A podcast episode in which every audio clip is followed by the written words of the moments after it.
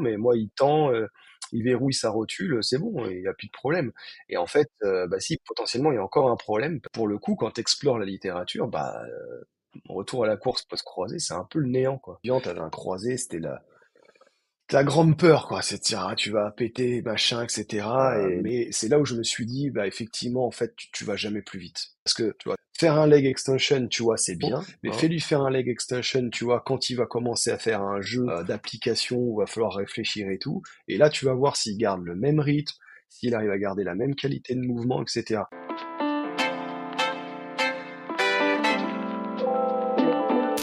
Hey, salut à toi, bienvenue sur Entendons, le podcast des kinés par Full Physio. Je m'appelle Augustin Castel, ou Castel Physio sur Instagram, je suis kiné du sport et serai ton hôte pour ce podcast.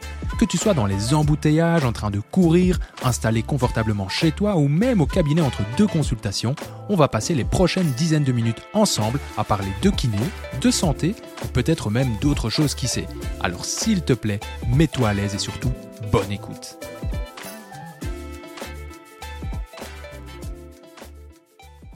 Ok, ben, bonjour à tous et à tous. Du coup, euh, aujourd'hui, ben, on a le plaisir de, recevoir Florian Forelli, euh, qui est donc, euh, je vais te laisser te présenter dans deux minutes, hein, mais qui voilà, est un kiné du sport qui est, il me semble, est spécialisé un petit peu dans la prise en charge des ligaments croisés antérieurs. mais donc voilà, je vais te laisser te présenter, Florian, tu le feras bien mieux que moi. donc voilà, dis-moi un petit peu voilà, dis-nous un, petit peu plus sur toi. Bah merci en tout cas Augustin et puis toute l'équipe de Full Physio pour, pour l'invitation pour ce, pour ce podcast. Euh, donc effectivement, moi je travaille euh, en France, donc euh, à côté de Paris, banlieue nord, à Daumont exactement. Donc je, travaille au centre Orthosport où je prends en charge des patients qui ont été blessés du, du croisé, soit opérés, soit en cours, en pré-op, etc. Donc vraiment une quasi-totalité de patients qui ont eu en tout cas une, blessure, une rupture du, ligament croisé antérieur. Euh, et puis euh, j'ai une, activité aussi sur euh, la clinique de Daumont où, là moi j'évalue tous les patients opérés du croisé par trois chirurgiens qui sont spécialisés dans la chirurgie du genou. donc moi mon rôle c'est surtout de les évaluer à différents temps de leur rééducation pour bah, aider les chirurgiens et puis surtout bah, mes confrères kinés aussi dans dans, l'orientation de la rééducation, le, le, retour au sport. Et puis après, j'ai une, troisième activité, euh, un petit peu de formation initiale, formation continue, euh, qui touche sur le, genou et le croisé en règle générale. Voilà. Ok, ouais. Donc tu fais, tu fais pas mal de choses, quoi. C'est trop bien. Bah, du coup, bah, voilà, on va aujourd'hui, on va forcément parler euh, pas mal de ce ligament croisé antérieur et de la rééducation parce que je pense qu'en plus d'être un sujet euh, qui, je pense, nous passionne tous les deux, euh, bah, c'est aussi une pathologie qu'on rencontre énormément quand même au cabinet au niveau des post-op. Enfin, personnellement, ça représente 50% mmh. de, mes prises en charge post-opératoires. et du coup, voilà, j'ai voilà, j'ai quelques petites questions. je me suis dit, tiens, ça va être intéressant d'avoir l'avis d'un expert sur le sujet. Euh, et la première qui, qui, me venait un petit peu, c'est, voilà, on sait que les rééducations du croisé, c'est quand même quelque chose de, fort étudié depuis maintenant un paquet d'années. Et pourtant, je pense que ça, ça en reste pas moins des rééducations euh, parfois difficiles, même si elles sont souvent un petit peu banalisées, j'ai l'impression. Et du coup, je me demandais, pour toi, qu'est-ce que ce serait au final la plus grande difficulté dans les rééducations du croisé antérieur? Voilà, qu'est-ce que pour toi, qu'est-ce qui rend peut-être ces rééducations un petit peu compliquées parfois? Bah ouais, comme tu, tu, l'as bien dit, effectivement, c'est peut-être la, la, pathologie en traumato du sport qui est la plus étudiée, euh, la plus controversée aussi, et puis euh, voilà, beaucoup de courants euh, qui, qui circulent. des fois, tu sais pas trop aussi, toi en tant que thérapeute, sur quel pied danser. Donc des fois, c'est pas forcément évident. Sur, sur, les plus grandes difficultés, moi j'ai toujours tendance à dire qu'il y, y, a vraiment deux grandes étapes qui sont importantes et qui, bah, des fois, comme tu disais, sont potentiellement banalisées. tu as, l'étape, par exemple, du post-op immédiat avec cette fameuse AMI, hein, tu sais, l'arthrogenic ouais. muscle inhibition, ou l'inhibition musculaire d'origine articulaire, euh, notamment du, quadriceps. Et c'est vrai que, tu vois, même si c'est un concept qui aujourd'hui, euh, on en parle de plus en plus, mais tu vois, certains te, parlent encore du fléchissement mentalgique, d'autres euh, la sidération du quadriceps.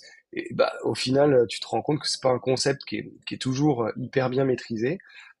Et malheureusement, souvent, moi, j'entends des confrères qui, qui, me posent des questions, qui me disent non, mais moi, il tend, il verrouille sa rotule, c'est bon, il n'y a plus de problème. Et en fait, Mmh bah si, potentiellement, il y a encore un problème parce que, tu vois, même si l'activité du quadriceps, elle revient, elle n'est pas forcément optimale.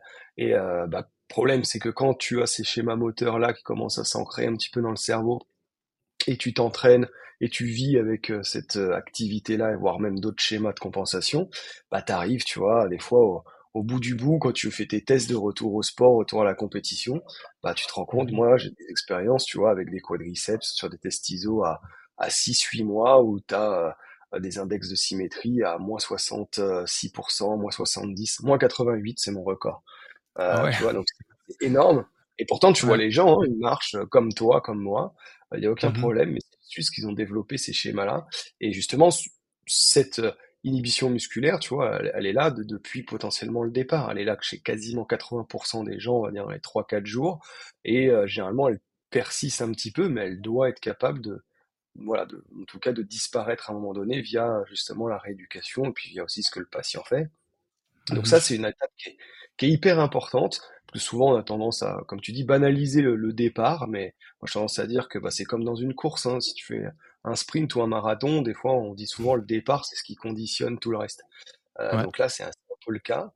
Euh, et après, tu as une autre étape aussi euh, qui est, qui est aussi banale, c'est le retour à la course. Parce que souvent le retour à la course, c'est pareil, on se dit ouais, c'est trois, c'est quatre mois, etc. Et euh, pour autant, le retour à la course, alors là, pour le coup, quand tu explores la littérature, bah, retour à la course post-croisée, c'est un peu le néant, quoi.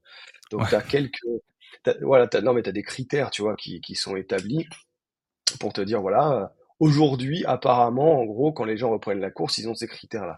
Mais finalement, t'as pas vraiment de, critères réellement établis pour être sûr à 100% que la personne peut reprendre la course. C'est pareil, t'as des gens qui, t'as des écrits qui te montrent que euh, bah, les, les, les les programmes de retour à la course, euh, bah, c'est pas si terrible que ça. Donc c'est, moi, c'est toujours ça, euh, je trouve un peu paradoxal, c'est que bah, aujourd'hui, tu sais, par exemple, quand tu tends la jambe, euh, voilà, quelle partie du cerveau s'allume quand tu as ton quadriceps qui fait ci, fait ça, mais finalement, pour retourner la course, tu sais pas trop. Et euh, Mmh souvent, en plus, nous, on est un peu entre deux feux, ou des fois, tu as des patients qui sont pas prêts et tout, puis tu as le chirurgien qui dit, ah bah c'est bon, on se fait trois, trois, quatre mois, euh, bah c'est bon, hop, vous pouvez courir, je dois juste sur un, un délai comme ça. Et euh, bah forcément, toi, tu es un peu, tu dis, bah non, machin, le patient, lui, est tout content, dit, ouais, c'est bon, je pourrai courir. Et euh, le problème, c'est que bah, cette capacité du genou à absorber, restituer l'énergie à la course, si tu l'as pas préparé avant, bah, c'est là aussi tu commences à avoir des petites douleurs fémoro-patellaires, des petites inflammations, et ce qui fait que tu peux te, tu peux retarder un petit peu, euh, bah justement tout ton continuum, ton protocole de rééducation. Euh, et donc tu vois, deux étapes banales, tu vois, c'est vraiment le mot, tu Ouais. vois, comme tu dis hein, tout à l'heure et que je trouve euh, vraiment bien choisi euh, parce que euh, c'est ça deux trucs ba banals où on, de- on va dire bah effectivement bon au début c'est normal euh, voilà faut pas s'inquiéter si ça tend pas ça contracte pas et pour autant bah si et le retour à la course où des fois tu dis ah bah tiens oh là vous, vous me semblez en forme aujourd'hui vous êtes à trois quatre mois c'est bon on va y aller euh, Mmh bah non faut- ça se prépare euh, justement faut préparer les capacités musculaires et articulaires du genou pour refaire cette course qui est hyper importante parce que c'est quasiment la première activité sportive entre guillemets que le patient va, va retrouver et souvent il a, il a assez hâte quand même. Ouais, bah, c'est marrant que tu parles de du retour à la course parce que moi, par exemple, en ce moment, j'ai un un patient, bah, il a il a eu des il a quand même galéré pas mal à retrouver ce cette extension totale de genou et heu, pour autant, le le chir, heu, lui a dit: «Écoute, heu, vas-y, vas-y, tu peux Mmh, courir» et cetera et du coup, je trouve qu'il y a même parfois un peu cette opposition, heu, qu'on ne doit pas spécialement trop montrer au patient parce que sinon c'est un petit peu, heu, un conflit médical pour, aux yeux du patient, je pense, mais euh, où euh, tu as le chir qui donne le feu vert et toi, derrière, tu te dis, bon, euh, pour moi, tu n'es pas encore totalement prêt. J'aimerais quand même que tu récupères euh, ton extension parce que si tu vas courir alors que tu, tu boites déjà encore un peu. Enfin, de mon point de vue, en tout cas, c'est pas incroyable. Euh, et toi, comment tu. Je sais pas si ça t'est déjà arrivé, ce genre de, de situation où tu es un peu contre l'avis du chirurgien, entre gros guillemets, ou en tout cas, ça va pas dans le même sens. Et comment toi, tu gères ça avec, euh, voilà, avec, avec le patient à ce moment-là? Bah, c'est vrai que là, c'est comme tu dis, c'est toujours difficile parce que euh, bah, finalement, le, le patient qui, a- qui attend justement ce retour des fois à la course ou à l'activité, euh, c'est vrai que le chirurgien, bah, on va pas non plus se cacher, hein, ça, ça reste dans la représentation sociale, euh, on va dire quelque chose un peu supérieur au, au kiné, hein, sans Ouais. toute proportion Non, gardée, bien évidemment. Euh, mais du coup, euh, ouais, c'est là que c'est c'est assez compliqué. Donc euh, moi souvent, euh, alors bon, on va dire aujourd'hui j'ai la chance de travailler avec des chirurgiens quand même qui qui me font confiance et donc c'est vrai que sur les, les, les retours à la course, généralement, euh, voilà, ils suivent un petit peu ce que ce que je dis justement pour euh, pour aider un peu aussi le, le patient. Euh, et, et, aussi euh, les, les, kinés euh, pour qui on fait les bilans. mais Mmh après, j'ai déjà été confronté effectivement quand tu as en fait, heu ce ce genre de souci, bah, en fait, heu, comme tu dis, tu es un peu embêté. Et là, à gérer, bah, c'est pas toujours, toujours évident. Parce que si Mmh. tu fais pas en rééducation, lui, il va sûrement le faire, de son côté. Et puis on sait tous que, bah, c'est pas forcément la première course qui va être, handicapante, douloureuse et cetera. C'est l'accumulation de contraintes, heu, inhabituelles qui va faire qu'à un moment donné, ton ton genou va saturer et avoir, et avoir des douleurs. Donc, heu heu, moi après j'essaye souvent, heu, mais peut-être qu'on en reparlera au cours de de l'interview, mais je pense que c'est pour ça que c'est intéressant aussi pour nous kinés, c'est d'évaluer, son patient de manière Mmh régulière, tu vois? Parce que quand Ouais. tu évalues aussi de manière régulière ton patient, souvent tu vois à 6 semaines, à 3 mois, à 4 mois et demi, tu vois à peu près toutes les 6 semaines, bah, le patient normalement il il sait à peu près où il en est aussi. Et c'est souvent le le problème, c'est quand tu évalues pas ton patient, heu, ou peu, ou parce que alors parce que t'as pas le temps, parce que si, par diverses raisons, hein, j'in j'incrimine et bien sûr je stigmatise personne, mais heu heu, c'est aussi ça, quand tu quand tu l'évalues pas souvent, bah, le patient il sait pas trop où il des fois où il en est et il pense savoir faire, des choses alors que, potentiellement il n'est pas capable de le faire. Donc je pense que c'est hyper important aussi de au début, quand tu les as en pré-op justement, hein, quand tu as, as la chance de les avoir pré-opératoires, euh, qui est une vraie phase aussi euh, justement éducative pour le patient, Mmh euh, c'est de pouvoir vraiment poser un peu les, les jalons et de pouvoir dire voilà, il y a ci, il y a ça, etc. Euh, et l'idée, c'est essayer de développer aussi cette capacité d'auto-évaluation euh, voilà, du patient, parce que même si t'en as, hein, le chirurgien dit bah c'est bon, à trois mois vous pouvez courir, mais t'en as, ils vont te dire ouais non mais ok, Ouais. il est gentil, mais je- j'ai pas du tout les capacités. Et le problème, c'est ceux qui pensent avoir les capacités à, Mmh euh, qui peuvent euh, bien évidemment après euh, venir court-circuiter un petit peu le, la- toute cette continuité de soins et puis après euh, venir faire ralentir un petit peu les, les choses au travers de cette rééducation qui, qui va être longue. Ouais, non. Ouais, bah, je suis ouais, je suis carrément d'accord et d'ailleurs, bah, on va en profiter pour passer un petit peu, au deuxième point entre guillemets, comme ça on essaye un petit peu de slalomer de façon fluide. Mais, pour revenir, heu, on parlait tu parlais de la de l'AMI, donc, heu, cette inhibition du quadri, heu, en post-opératoire. Donc, en l'occurrence, on lit pas mal, bah, dans cette dans la littérature au final que le les premiers mois, dans le cadre d'un post-opératoire du croisé, les premiers mois sont vraiment cruciaux, voire le premier mois. Enfin voilà, moi j'ai lu pas mal de, de, papiers qui disaient que voilà, ça, se jouait beaucoup aussi là, pas que là, mais il y avait, y avait un, gros point à jouer. Et, euh, donc voilà, moi je voulais savoir, ben, euh, à quoi toi tu fais attention, en l'occurrence, euh, je sais pas moi, le, premier mois avec le patient, quels sont les indicateurs au final qui feraient que, ok, là tu t'inquiètes avec ce patient, là tu t'inquiètes pas, ou euh, tu rediriges, etc. Voilà, dis-moi un petit peu, euh, dis-nous un petit peu plutôt. Ouais, ouais, mais sur, alors moi sur le- lesquels euh, vraiment les paramètres sur les, indicateurs sur lesquels je fais vraiment attention, un c'est la douleur parce que c'est vraiment le déclencheur de tout.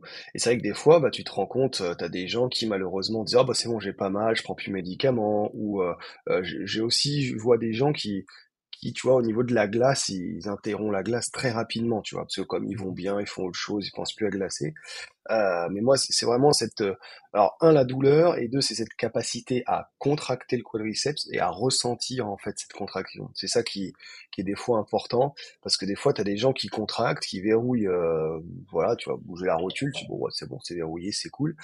Et au final, quand tu leur demandes bah vous sentez bien là votre contraction, ils disent bah non, je sens pas grand chose, etc. Donc euh, ça aussi c'est important, tu vois, qu'ils aient un peu cette représentation de comment le genou il bouge, comment il tend, etc.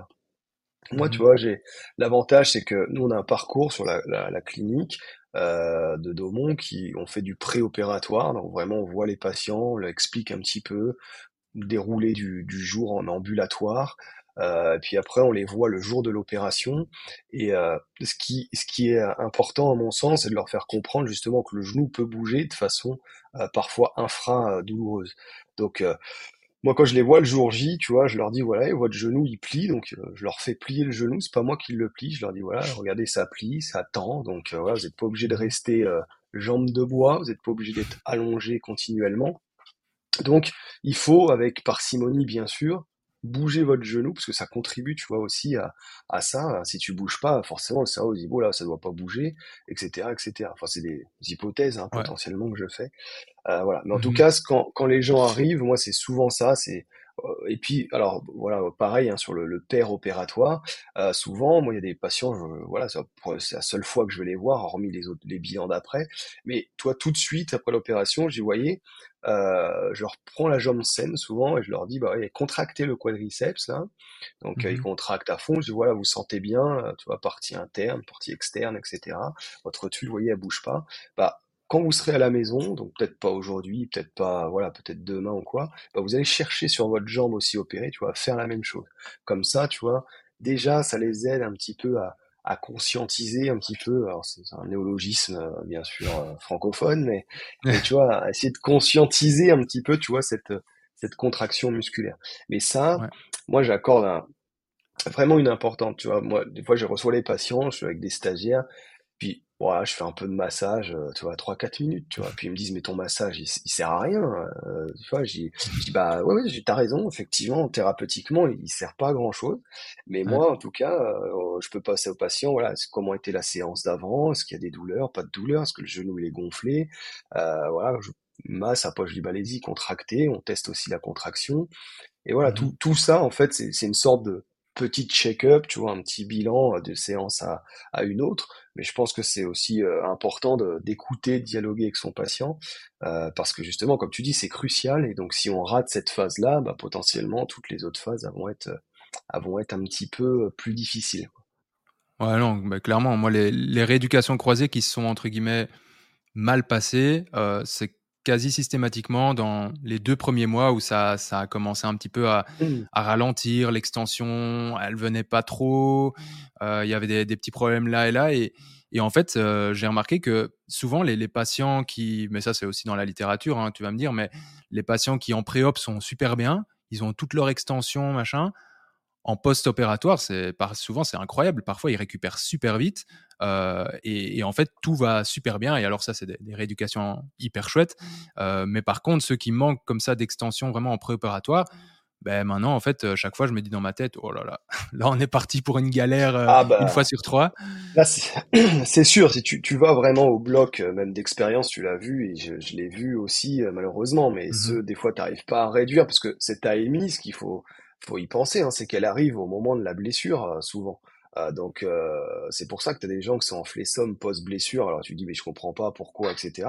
Parce que tu as un traumatisme, le cerveau lui réagit en disant faut que je protège en gros la zone, donc bah, il met tout en place pour protéger la zone.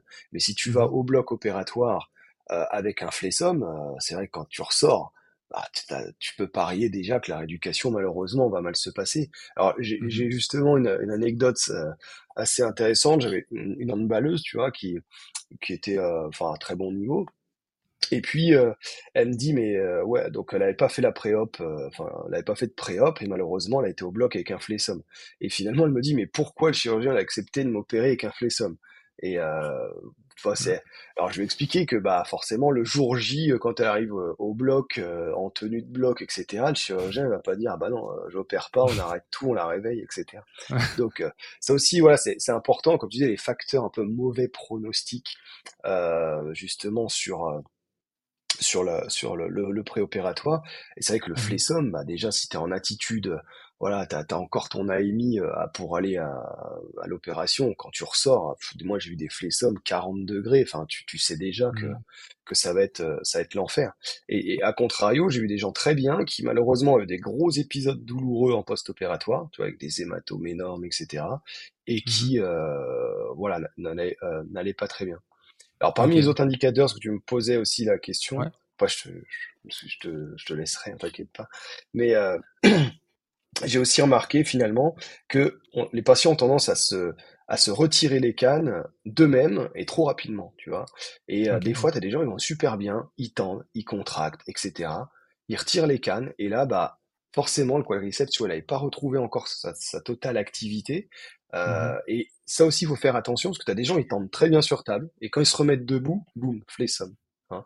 Pourquoi? Bah Parce que tu peux avoir assez d'activité pour tendre ta jambe, tu vois, juste le segment jambier, mais quand tu te mets debout et qu'il faut le poids du corps, bah là, ton activité n'est plus assez assez importante justement pour faire ce, ce genre de choses.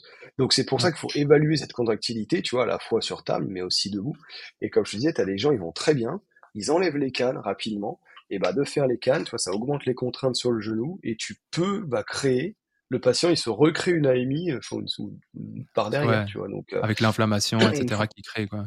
Exactement, ouais. Moi, je me souviens d'un patient, il allait super bien, je pars en vacances, une semaine, il était avec deux cannes, il, je le revois le premier jour, il était sans canne, et tu sais, il marchait super vite, et puis tu sais, avec son gros flessom, là, et j'étais euh, dégoûté parce qu'on arrivait, après, on n'arrivait pas, tu vois, il me disait, ouais, ça me fait un peu mal, mais bon, les cannes, j'en ai un peu, c'est, ça, c'est, ça me sert pas, ça m'embête et tout. Ah ouais, non, mais ça va pas vous embêter, vous allez les reprendre, etc. Et même en les reprenant, on a galéré, galéré, galéré, quoi.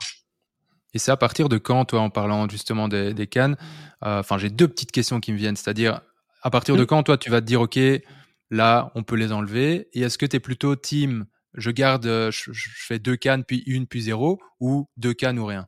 Parce que je sais, moi, j'ai entendu les deux. Euh, et donc, euh, ouais, ça m'intéresse d'avoir un peu ton point de vue là-dessus aussi. Bah, j'ai tendance de toute façon à dire qu'il vaut mieux marcher bien avec deux cannes que mal marcher sans. Déjà pour tu vois pour pour commencer. Après, moi j'essaie toujours de de, retirer les cannes. C'est vrai que tu vois, par exemple, il y a quelques temps, tu vois, c'est pas longtemps hein, que j'ai changé un petit peu euh, de fusil d'épaule, comme quoi l'expérience est assez intéressant. Tu vois, je pensais, je me disais, allez hop, faut enlever les cannes, parce qu'en enlevant les cannes, ça va forcer aussi, tu vois, à marcher et tout. Puis au final, non, parce que des fois, les gens, ils se forcent à bien marcher en rééducation, et puis quand ils sortent euh, et ils sont chez eux, euh, ils font n'importe quoi. Donc, euh, au final, tu vois, je me suis dit, tiens, je vais remettre les cannes quand même un peu plus longtemps. Et c'est vrai que souvent, tu vois, là, maintenant que tu me poses la question, souvent, je passe de deux à rien. Ouais. Tu vois, il y a peut-être pas la, transition, mmh mais j'attends vraiment, tu vois, que les les patients, voilà, quand ils marchent avec deux cannes, ils verrouillent, euh, tu vois, bien le genou, que c'est une extension complète, qu'elle ne soit pas douloureuse. Euh, et après, effectivement, euh, voilà. Mais je pense que, ouais, c'est, en fait, je suis en train de passer les patients que j'ai en, tête. Et c'est vrai que j'ai pas souvent, je les vois pas souvent avec une canne, parce que des fois, c'est pareil. Alors, une canne, ça peut le faire, mais à condition que la canne, ça soit une aide et pas un appui. Parce qu'après, tu sais, il y en a, ils marchent, ils sont en tour de pise. Euh, complètement sur le côté. Et au bout du bout euh, enfin ils appuient pas du tout sur leurs membres quoi. Donc faut comme je dis les cannes ça doit rester une aide mais ça doit pas être euh, vraiment quelque chose qui qui soit indispensable pour la marche quoi. ouais mais je suis d'accord. Après moi je suis team si on peut dire ça aussi deux cannes ou rien. Et moi j'avais lu d'ailleurs des arguments en faveur de ça. C'était qu'avec une canne les... on créait plus de compensation parfois qu'autre chose parce que marcher avec une canne, c'est moins instinctif. C'est un peu comme Dr House. Euh, et donc, mmh euh, ouais, du coup, moi, personnellement, mais c'est parce que j'ai pas mal, enfin, pas mal, quelques chires euh, avec qui, voilà, qui m'envoient des patients ou quoi, qui mettent, par exemple, deux cannes pendant, j'invente, 15 jours et puis une canne pendant X temps. Donc, il y a toujours ce truc où le, patient te demande, ouais, mais du coup, moi, je fais quoi? Est-ce que je peux les enlever? Est-ce que je les enlève pas? Mmh et, donc, donc, ouais, non, c'est intéressant d'avoir ton avis là-dessus. mais du coup, pour revenir un petit peu à, une autre question que j'avais pour toi, euh, voilà, une des grosses peurs dans les rééducations du croisé, c'est d'abîmer euh, le pauvre greffon entre guillemets. Enfin, en tout cas, euh, moi, je sais que le premier croisé que j'avais, j'étais un peu tétanisé parce que je me disais, punaise, si je fais un truc de mal, là, je suis foutu, le greffon il va péter. Enfin bref. Et du coup, on peut pas parler de, de, on va dire, de cette peur de péter le greffon sans parler au final de chaîne ouverte aussi, parce que je pense que ça fait pas mal débat dans la littérature euh, et aussi et surtout sur les réseaux, sur tout ce qu'on lit, etc. Il y a les teams pour, il y a les teams euh, modérés, il y a les teams contre. Euh, et donc, voilà, on lit souvent, voilà, il faut la, la, bonne charge avec le patient, etc. Même dans la littérature, on va te parler parfois de pourcentage de répétition maximale, etc. Même pour euh, les exercices du coup en chaîne ouverte, hein, comme le leg extension et des choses comme ça. Mmh. Comment toi, donc c'est une question, mais qui peut, qui est très large au final, mais comment toi tu détermines au final cette charge? On va parler ici du, leg extension pour le patient parce que je pense que c'est un exercice assez euh, décrié, etc. Euh, sachant que au final, tu as rarement euh, la, répétition, enfin en tout cas la force maximale du patient en préopératoire, à part si tu as eu la chance de les voir en préop et que tu as pu les tester, ça c'est vraiment génial, mais c'est pas toujours le mmh. cas. Et ouais, bah voilà, dis-moi un petit peu, toi, comment comment tu abordes ça, cette question de la charge? Bah, sur, sur la, la chaîne ouverte, c'est vrai, comme, comme tu l'as dit, et moi le premier, c'est pareil, quand j'étais jeune étudiant, t'avais un croisé, c'était la, la grande peur, quoi. C'est de dire, ah, tu vas péter, machin, etc. Et limite, t'avais plus peur de ça que quand t'avais une fracture à plein milieu Ah du ouais. tibia. C'est quasiment plus, plus dangereux, quoi. Ouais. Euh, en tout cas, plus risqué en éducation. Alors, c'est vrai que la, la chaîne ouverte, ça a été euh, débattu, et en fait, moi, j'ai toujours euh, tendance à dire, parce que les gens pensent que comme j'ai pas mal travaillé sur la chaîne ouverte, je suis un pro chaîne ouverte, euh, et que le Mmh. reste ne, ne, ne sert plus à rien. Euh, pas toujours, hein, c'est pas parce que tu montres, euh, t'essayes en tout cas de montrer certaines choses que euh, t'en es Mmh intimement euh, convaincu. Euh, l'idée, c'était déjà, euh, première question, tu vois, c'est de dire, bah, pourquoi en fait on ferait de la chaîne ouverte plus que de la chaîne fermée, tu vois? Bon, alors bien sûr, Mmh on dit il y a plus de rendement musculaire, etc. et tout. Ok, ça peut être intéressant, mais tu vois, euh, alors moi de, de mon temps, hein, ça, ça commence à, à vieillir aussi, mais il y avait ces, ces, ces kinés rebelles qui disaient ah je fais de la chaîne ouverte, regarde c'est possible, comme tu disais, tu vois, parce que tu avais des modérés, puis tu avais un peu Ouais. des, des, des extrémistes entre guillemets, euh, voilà, de manière intellectuelle, hein, bien sûr. Toujours. Et si c'est pour faire, tu vois, de la, chaîne ouverte pour dire je fais de la chaîne ouverte, ça n'a aucun intérêt. C'est-à-dire qu'il faut trouver de l'intérêt à. Et c'est vrai que au départ, euh, moi j'aime bien distinguer ce qu'on dit les exercices un peu chaîne ouverte comme on peut avoir au début quand tu vas travailler, on a dit euh, l'inhibition musculaire. Ça ça peut être très intéressant. Et puis le réel renforcement où comme tu dis là on va mettre une charge. Là effectivement, euh, c'est là où euh, la controverse limite euh, euh, va exister. Sauf Mmh que bah, quand tu t'intéresses à ce sujet, qu'est-ce que tu vois? C'est-à-dire que on part du postulat que ça distend, mais si tu regardes sur les bases de données, bah, t'as rien qui montre que ça distend en fait. Ouais, Rien. ouais. Clair. t'as aucune référence. C'est-à-dire que euh, finalement, euh, on se base sur euh, des patients souvent qui sont sains, tu vois? Et souvent, le on est les premiers à dire quand il y a des, des études qui sont faites sur les gens sains, on dit ah ouais, mais c'est sur du sein, c'est pas des gens opérés, machin. Mais bizarrement, alors quand c'est le croisé et que ça arrange tout le monde, on dit ah bah ah ouais, attention, ça distend, etc. Donc, euh, et, et malheureusement, comme tu dis, sur les réseaux, il y a beaucoup d'amalgames. J'ai encore vu des choses passer, euh, je citerai personne, mais voilà, où les gens ils disent oui, attention, ça distend le transplant. Mais on a une étude, ça parle même pas de reconstruction du croisé. Comment on peut dire que ça distend le transplant? On peut juste dire qu'il y a des contraintes, bien sûr, qui semblent plus importantes, mais encore faut-il quelque chose de, de, de fragile entre guillemets peut quand même être solide, tu vois. C'est, Ouais. il y a, il y a rien de. Donc c'est ça qui est un petit peu, un petit peu dommage. Mmh Donc, euh, nous, on, a, on avait fait, tu vois, en plusieurs étapes.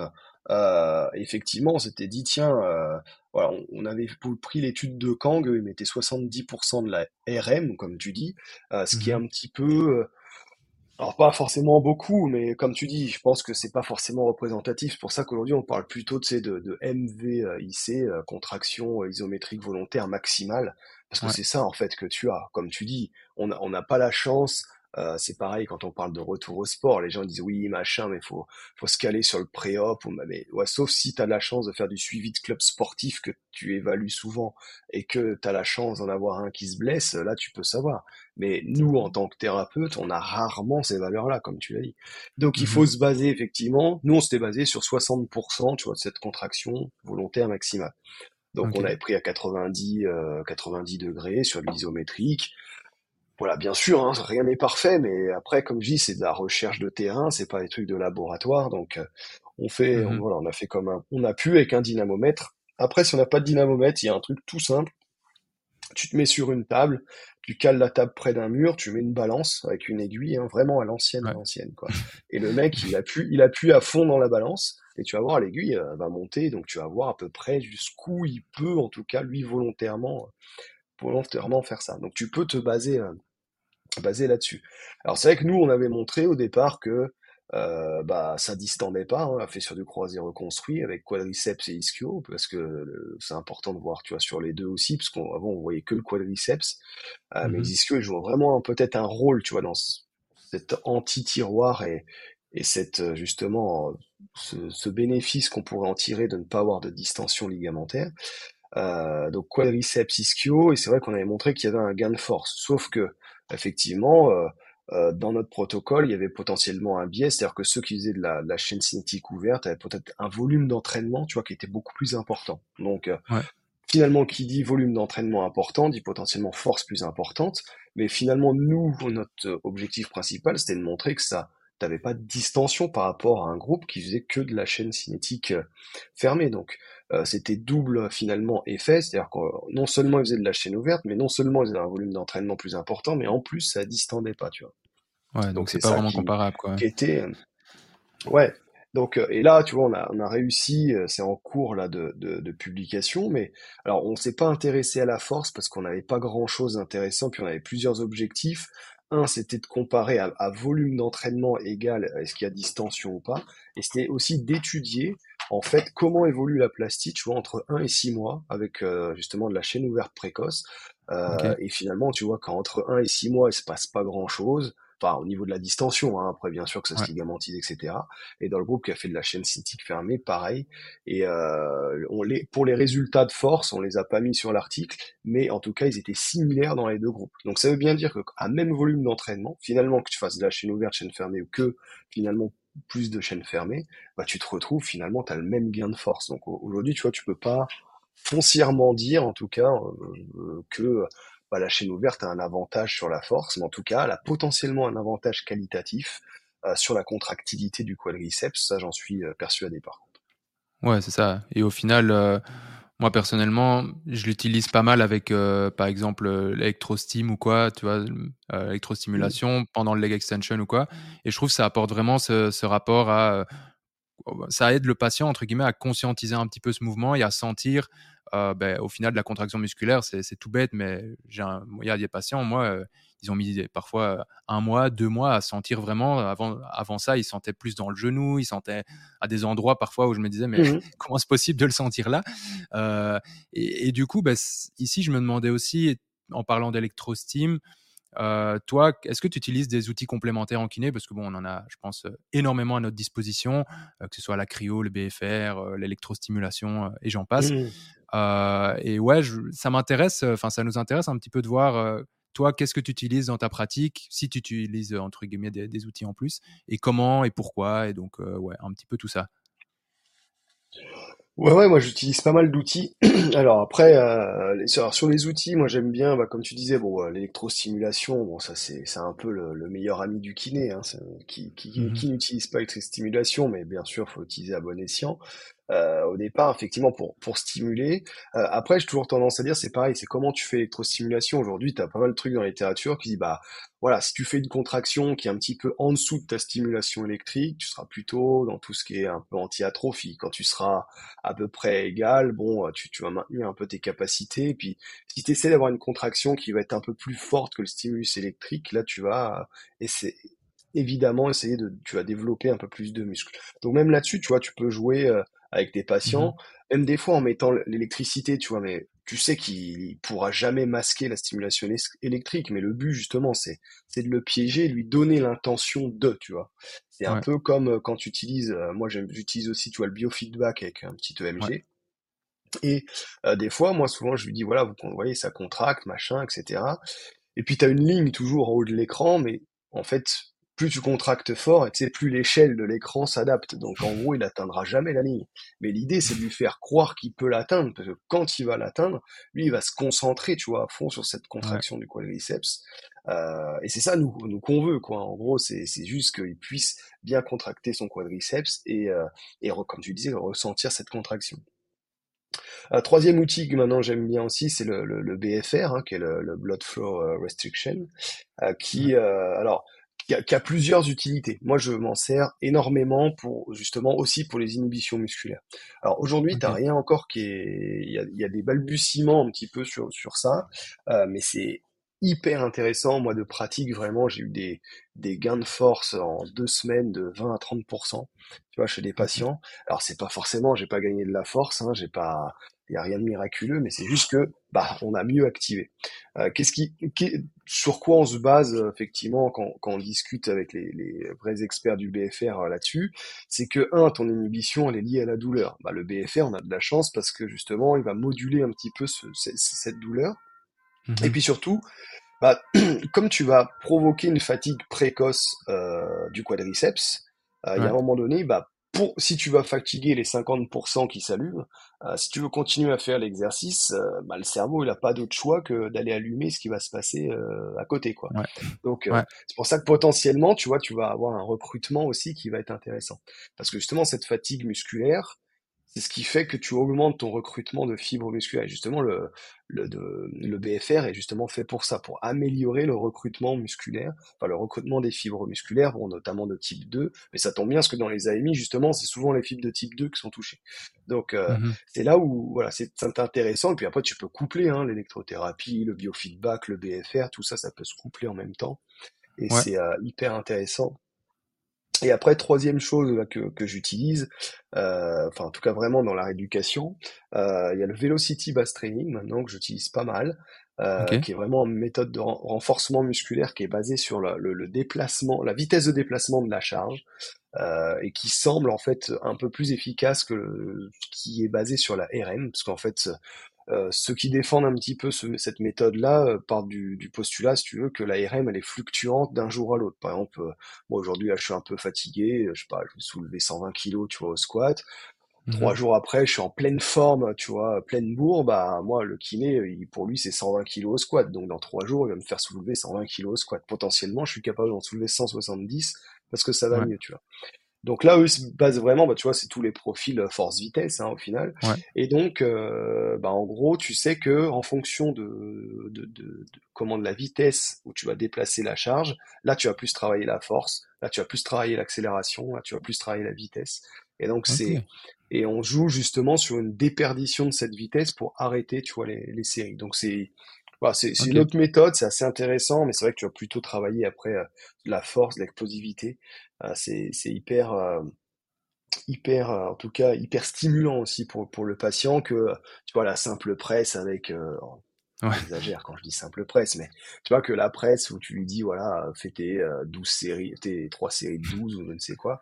Euh, voilà, donc c'est autre chose. Et la dernière chose que j'utilise beaucoup maintenant, c'est des, des, petites applications cognitives, euh, tu vois, pour faire travailler un peu le cerveau, parce qu'on connaît maintenant le rôle un petit peu du cerveau. Euh, euh, on va dire dans les ruptures du, du, du croisé antérieur et donc euh, voilà essayer de vraiment aller euh, travailler justement en, double tâche ou multitâche pour les pour les puristes, euh, mmh justement grâce à des petites applications, euh, justement pour euh, faire travailler le, cerveau et augmenter la, charge cognitive, bien sûr, lors d'un geste ou, ou d'un mmh exercice.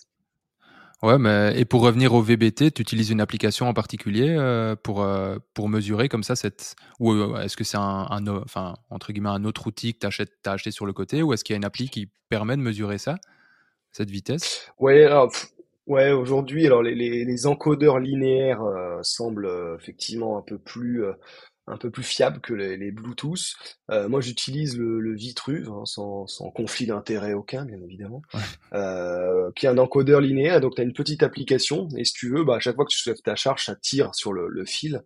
Et donc à l'intérieur, bon, je pense qu'il y aura voilà, plein de petits capteurs qui transmettent sur une application justement la vitesse à laquelle voilà, tu as déplacé la, la, charge. Alors au départ, ouais, tu fais deux trois essais pour voir si tu es bien dans la vitesse euh, cible, puis après bah tu charges, tu charges jusqu'à jusqu'à ce que effectivement. Et alors le patient est toujours étonné des capacités aussi qu'il peut avoir, parce que des fois tu vas faire un squat, tu vas dire bon allez on charge à, 60 kg. Bon le patient il aime bien forcer, mais bon faut pas non plus trop forcer, tu vois. Euh, Et des fois tu arrives vite, tu vois. Moi j'avais euh, des, des handballeuses où tu faisais euh, voilà, sur 30, 40 kilos, bah, quand tu arrives déjà à 60 kilos, euh, là, tu vois, font pas 10 répètes, hein, 10 reps, tu vois, quand tu es vraiment déjà à, à 6, 7, euh, à fond de balle, elles sont bien rouges, transpirantes, là, tu, tu sais que là, tu as, bien bossé. Quoi. Ok. Et, je me demandais aussi, pour, pour le BFR, tu utilises euh, le protocole classique, généralement, le 30-15-15-15, ou tu utilises autre chose Tu utilises quoi globalement? Comment tu l'utilises, ce BFR bah, bah, sur le BFR, alors ouais, c'est des fois sur le, le 30, 15, 15, 15, euh, ouais, quand on veut faire voilà, des exercices. Et après, des fois, tu as des protocoles un peu anti-atrophie où tu vas avoir 5 minutes d'occlusion, 5 minutes, euh, euh enfin, ou 3 minutes, pardon, de, des occlusions, etc. Aussi pour créer un phénomène de perfusion des perfusions. euh, qui peut un peu stimuler tout ce qui est angiogénèse ou autre. Euh, et alors, il y a, y a, certains même qui s'amusent sur les inhibitions à faire du BFR avec la charge lourde. Alors, tu vois, c'est c'est pas commun, hein, parce qu'on dit, bah oui, c'est la charge légère. Mais en fait, l'effet recherché est un effet, si tu veux, euh, de congestion rapide, tu vois, d'avoir vraiment ce gonflement cellulaire très rapide, parce que en fait, quand tu as ce gonflement cellulaire et cette hypertrophie qui arrive rapidement, bah, le patient, c'est pareil, il sent ton muscle, tu vois. Et là, comme toi, quand tu as, as fait un gros effort, bah, tu sens ton quadrille est congestionné à fond, bah là, tu sens la partie interne, tu sens la partie latérale, tu sens ta partie médiale. Et donc, c'est pour, tu vois, pareil, pour juste dire votre, au patient, ouais, vous ressentez bien votre quadrille, là, vous avez vu, il a bien bossé, etc.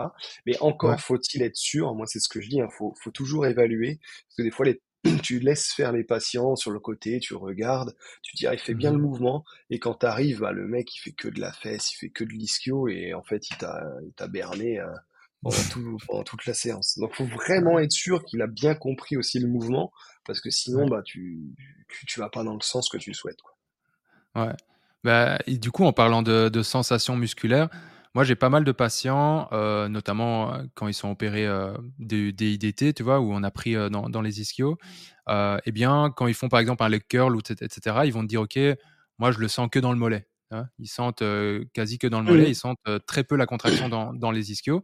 Est-ce que, voilà, ça c'est vraiment une question qui me vient spontanément. Est-ce que toi, tu as, je sais pas, des, des, astuces, entre guillemets, pour, pour justement essayer qu'ils sentent plus dans les ischios et pas toujours ce mollet qui compense? Parce que j'ai vraiment des patients qui, Bon, ils ont de base un gros mollet en plus, euh, ils sont bien, bien stock à ce niveau-là.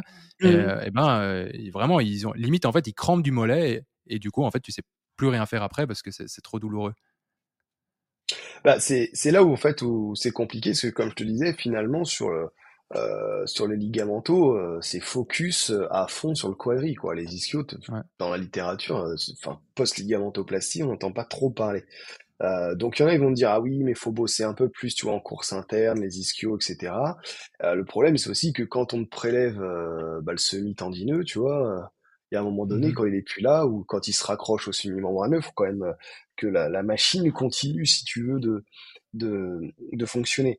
Alors, qu'est-ce qu'on voit? C'est qu'on voit qu'il y a des, quand même des, des, des, suractivations, et ça, bah, on le voit bien, comme tu l'as dit, chez les patients.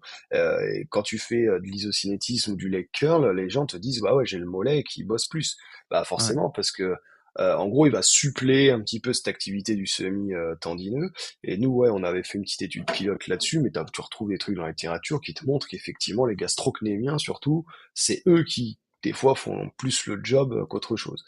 Euh, là justement, j'étais euh, au Qatar il y a quelques quelques quelques semaines maintenant, mais euh, justement, j'ai discuté avec un, un chercheur qui est à qui est kiné à, à Lugano. et justement, lui, son sujet de thèse actuel, c'est de, de voir justement s'il existe, tu vois, des inhibitions aussi sur sur les ischios. Parce que finalement, on a tendance à dire, ouais, ils sont hyper contracturés, etc. Ok, on mmh les fatigue, ok, on travaille en excentrique, ok, on les relâche. Et après? Tu vois, bah, c'est toujours ça. et, le jour, tu vois, c'est comme quand les gens ils me disent, des fois tout étonné en formation, ils me disent, mais non, mais moi, euh, quand la rotule ça verrouille, euh, il y a plus d'AMI, tu vois. Bah si, il faut potentiellement toujours aller évaluer, peut-être plus aussi importante, mais toujours là. Et ben là c'est pareil. Est-ce que le fait justement de, de relâcher un peu les ischios et d'avoir touché, euh, tu vois aussi à la partie interne, est-ce que bah, potentiellement, il n'y aurait pas aussi une diminution potentielle, tu vois, de l'activité des ischio-jambiers. Et donc, euh, c'est Sebastiano euh, Nutarelli, hein, que je n'écorche pas son nom. Euh, lui, voilà, il fait son sujet de, de thèse euh, là-dessus avec Nicole Van Dyke, qui est assez connue sur le, sur le sujet. et donc, bah voilà, on, il commence, il commence, donc, ouais, mais donc là-dessus. Mais je voilà, moi je suis, au, même titre finalement que quand des fois tu demandes de contracter un quadri et tu vois que finalement c'est les ischios qui bossent et tu vois des releveurs qui bossent et des mmh fesses qui se contractent et tu dis mais je vais demander de contracter son quadri et tu vois le schéma moteur qui est pas bon, bah pourquoi finalement t'aurais pas aussi tu vois le, le reverse euh, avec tu vois aussi des ischios jambiers qui bah voilà on voit qu'ils ont été touchés, euh, on est en plein pareil, le cerveau peut-être il est en train d'apprendre, tu vois, à, se remodeler un petit peu par là, et il se dit bon bah comment je fais? Bah là c'est ça, ça a l'air compliqué, c'est touché, je vais peut-être sous-activer, j'ai peut-être hyper-activé, tu vois, mes, mes gastrocnémiens.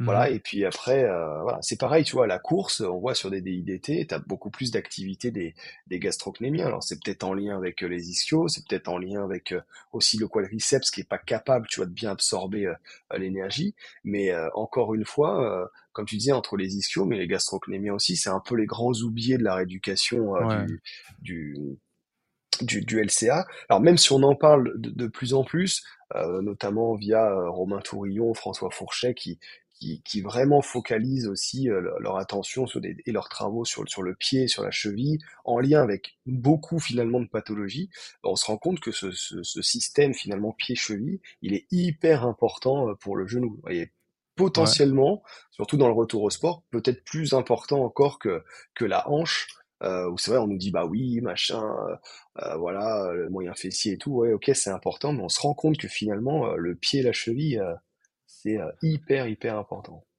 Ah mais clairement. Et pour revenir sur cette inhibition du, de l'i- des ischios, je sais pas si tu as constaté ça aussi, mais moi j'ai pas mal de patients, bon, à X temps après post-opératoire, je, je les mets debout, je leur dis ok, fléchissez juste un leg curl debout, en fait, ils fléchissent juste le genou, Euh, ils vont peut-être jusqu'à 90 degrés, et passivement, j'arrive à les emmener beaucoup plus haut, mais dès que tu lâches, c'est un vrai chou et ça retombe. Et, euh, et en fait, il y a vraiment ce, cet énorme gap entre la mobilité active et passive, et qui, chez certains, c'est vraiment hallucinant. Alors que euh, tu pourrais te dire, bah, les, les, amplitudes articulaires sont, sont géniales. Le, le- gars, il a 100, 130 degrés, super, trop bien. Et en fait, au final, euh, en actif, euh, il est dans les choux après euh, 80 ou 90 degrés. Et, et donc, ouais, c'est vraiment un truc que je retrouve pas mal. Et je vais même dire, il y a des patients avec qui je galère plus à retrouver cette activité entre 90 et au-dessus dans les ischios que le verrouillage du quadri une fois qu'il est acquis, tu vois. Euh, Il y, a, y a Mhm. une patiente, euh, j'arrive pas, bon, c'est un tableau un petit peu différent. Elle a eu croisé antérieur, postérieur, euh, plateau tibial et bref, c'était un Ah ouais, trauma.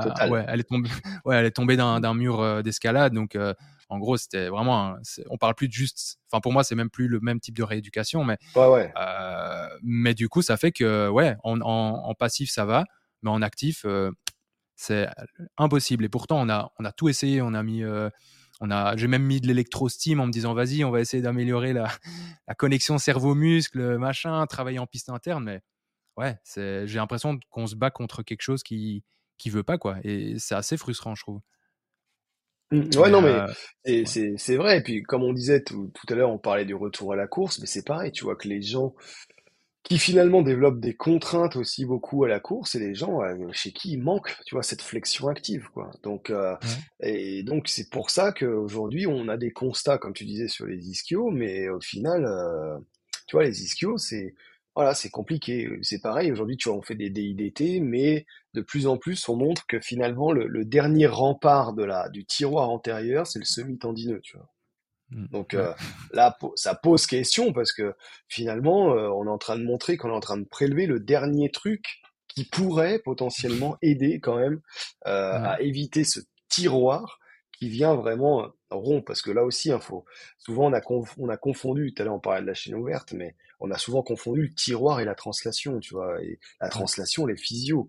Donc tu peux pas la supprimer, c'est impossible. Tous les gestes qu'on fait, il y a de la translation antérieure. Donc on peut pas Mhm. la supprimer euh, malheureusement, mais et le tiroir c'est pathologique. Donc faire de la translation c'est pas grave, euh, mais faire des tiroirs là, le tiroir ouais, c'est là c'est lésionnel. Donc il faut effectivement euh, empêcher ce, ce genre de choses. Donc les ischios euh, et les gastrocnémiens, je pense que ça va être voilà, le, le- le- ça va être le, futur un petit peu, parce que là, voilà, le quadriceps, euh, on a à peu près euh, tout, tout, euh, enfin pas tout écrémé, on peut pas tout toujours être écrémé, mais genre on a quand même bien avancé. Maintenant, Mhm. euh, faut voir son copain, les, les ischio-jambiers, Ouais. les gastrocnémiens, euh, voilà Ah, où on, bah, où on en est. Ouais, non, mais et au début, enfin, au début de de de ce podcast, on parlait, un petit peu des des patients qui progressaient très, très vite. Comment toi, tu tu gères un petit peu ça, heu, beh, voilà, des des patients qui, en fait, heu, progresseraient, heu, super vite à titre personnel? Là, par exemple, en ce moment, j'ai un j'ai un patient, il avait quasi toutes ses amplitudes en flexion et sa full extension. Après, heu, je sais pas moi, après trois trois semaines post-opératoires, ça allait, mais nickel et du coup, c'est un patient effectivement qui se dit: «OK, beh, ouais, mais pourquoi est-ce que tu m'interdirais de faire des choses? Regarde, j'arrive à tout faire. Enfin, tout faire, on s'entend, mais je veux dire, je vais super bien, machin. Le, le, le chirurgien est super content. comment toi, tu abordes, parce que je suppose que tu en as, en as croisé aussi, comment toi, tu abordes ça Peut-être des patients un petit peu trop pressés qui voudraient faire plus alors que, et leur faire comprendre que forcément, aller bien cliniquement ne veut pas dire que biologiquement, ils sont prêts. quoi? Ouais, ouais, ça c'est toujours le, gros souci. Euh, C'est-à-dire que souvent c'est même la question. Hein, les gens ils disent qu'est-ce que je pourrais faire pour aller plus vite? Tu vois déjà, même quand ils vont bien ou pas assez bien, ils, veulent toujours aller plus vite. Et moi je leur explique. C'est vrai que au début on a on, des erreurs, on en a fait. On a toujours essayé d'aller des fois un peu plus vite parce que ça allait bien. Et euh, bah, finalement tu te rends compte que des fois bah, quand tu mets un peu la charrue avant les bœufs, tu te dis il est bien, machin, il y a toujours un moment donné où bah, on va te rappeler à l'ordre, tu vois, la petite douleur, le machin, qui est pas forcément sur le genou, tu vois. Moi, je me souviens, euh, avec une, justement, avec une sportive, euh, bah, elle avait, tu vois, une tendinite d'Achille de l'autre côté, parce que, bah, au bout du bout, elle avait quand même plus ou moins compensé, parce que tu montes, comme tu dis, en intensité d'exercice, et donc, euh, c'est assez compliqué. Moi, ce que j'essaie aujourd'hui, tu vois, de mettre un peu plus en place, c'est un peu plus de rigueur, euh, tu vois, aussi de, ma, mon côté, et les patients, c'est-à-dire bien leur expliquer, parce que c'est pareil, tu as des patients, quand tu leur dis ça va être 6-9 mois de rééduc, euh, ils tombent, euh, ils tombent de la table, parce que personne, voilà, personne leur a expliqué. Et donc, moi, j'essaie de toujours leur dire, écoutez, de toute façon, sur un croisé, c'est une rééducation qui va être longue, et moi, je leur explique que de toute façon, on ne gagnera jamais de temps. Voilà, on, peut essayer de ne pas en perdre, mais gagner, mmh ça, c'est pas possible. Donc, euh, J'essaie de leur expliquer qu'on déjà, comme je te disais, on va faire des évaluations qui vont être régulières pour voir un petit peu où ils, où ils en sont, euh, et que ça va être par rapport à ces évaluations-là que potentiellement on va euh, on va progresser. Donc ouais.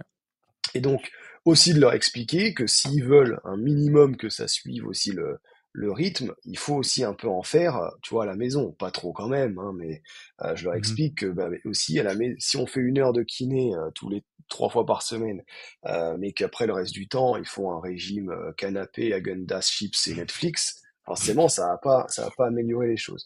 Donc, faut qu'ils se rendent un petit peu acteurs. Alors, c'est vrai que j'ai un discours des fois peut-être un peu euh, plus qu'avant, mais peut-être un peu plus, voilà, rigoureux et disciplinaire. Mais voilà, je me suis rendu compte quand même que quand tu cadres les, choses dès le départ, ça, ça se passe aussi, voilà, un peu mieux. Parce que les gens ont toujours l'image euh, tu vois, ils disent ouais, mais regardez, Ibra, il a repris à ci et ça. J'ai ouais, ben regardez, au bout du bout, il s'est répété. Voilà, donc euh, voilà. Euh, donc euh, moi, je leur explique bien aussi, tu vois, que bah, le risque de récidive, il existe. Voilà, que il n'est pas anodin. Que alors c'est pas forcément, tu vois, pour leur faire peur, hein, ce que je leur explique, mais c'est voilà, leur dire qu'attention, euh, ça, ça existe, donc il faut pas le perdre de vue, qu'on n'est pas plus fort qu'un autre. Hein, donc euh, il faut je leur dis voilà, il y a des étapes. Moi, je te dis, je, sais d'évaluer tous les six semaines, euh, tu vois, six semaines, euh, voilà, trop machin, etc. Et donc euh, l'idée, c'est grâce à ça, voilà, qu'on va qu'on va progresser, tout en essayant de varier un petit peu tous les éventails d'exercices que l'on que l'on peut avoir. Et généralement, ça ça se passe un peu, ça se passe un peu mieux, ouais, parce que des fois, bah, tu vois le problème, si tu t'évalues pas, le patient il pense qu'il est capable de faire plein de trucs. Euh, et des fois, quand tu vas sur le premier test, c'est OK.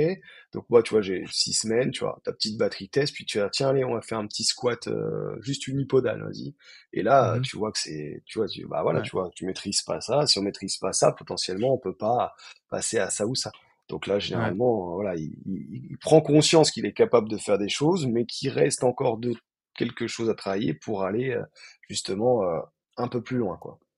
Ouais, bah, et parfois, les, les, patients, ils ne se rendent pas compte, mais j'ai une patiente, euh, bah, pour rester dans le thème euh, post-opératoire, donc croisée toujours. Euh, elle vient, tout se passe bien, et puis elle part 3-4 jours.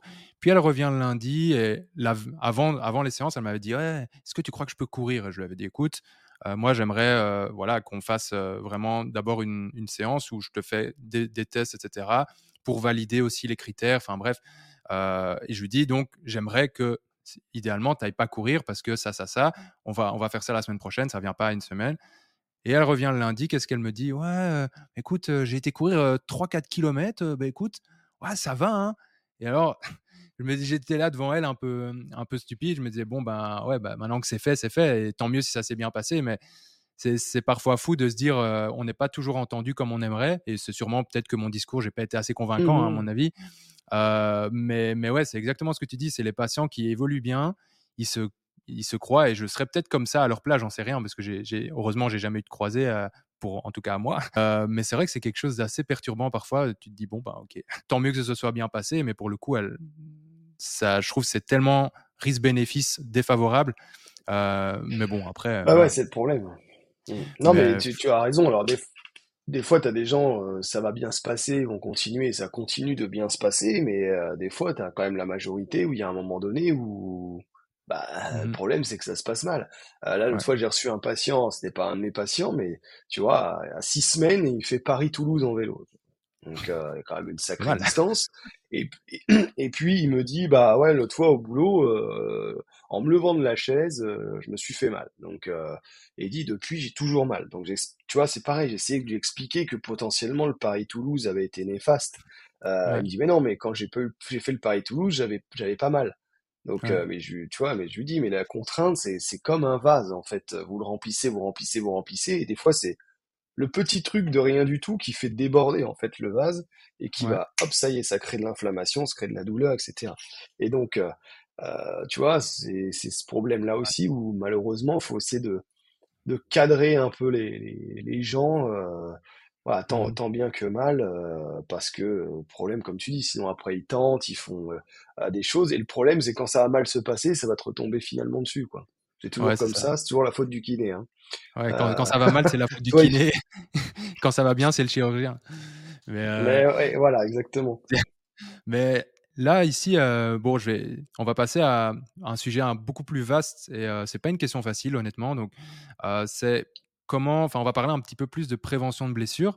Euh, on est dans une époque, euh, encore une fois, hein, où je pense que on entend énormément parler de ça, la littérature, ça explose, euh, c'est assez riche, mais on a, du coup, on n'a jamais autant mis en avant cette prévention, machin, comment est-ce qu'on pourrait y arriver? Et pourtant, de ce que je sais, tu me diras si je me trompe, j'ai pas l'impression que l'incidence des lésions du croisé soit en baisse. et du coup, pour toi, comment est-ce qu'on pourrait expliquer ça, justement, cette dissonance entre bah, la recherche qui essaye, qui essaye, où on est quand même censé être meilleur qu'il y a X années, et pour autant, ben, non, en fait, finalement, apparemment, peut-être pas?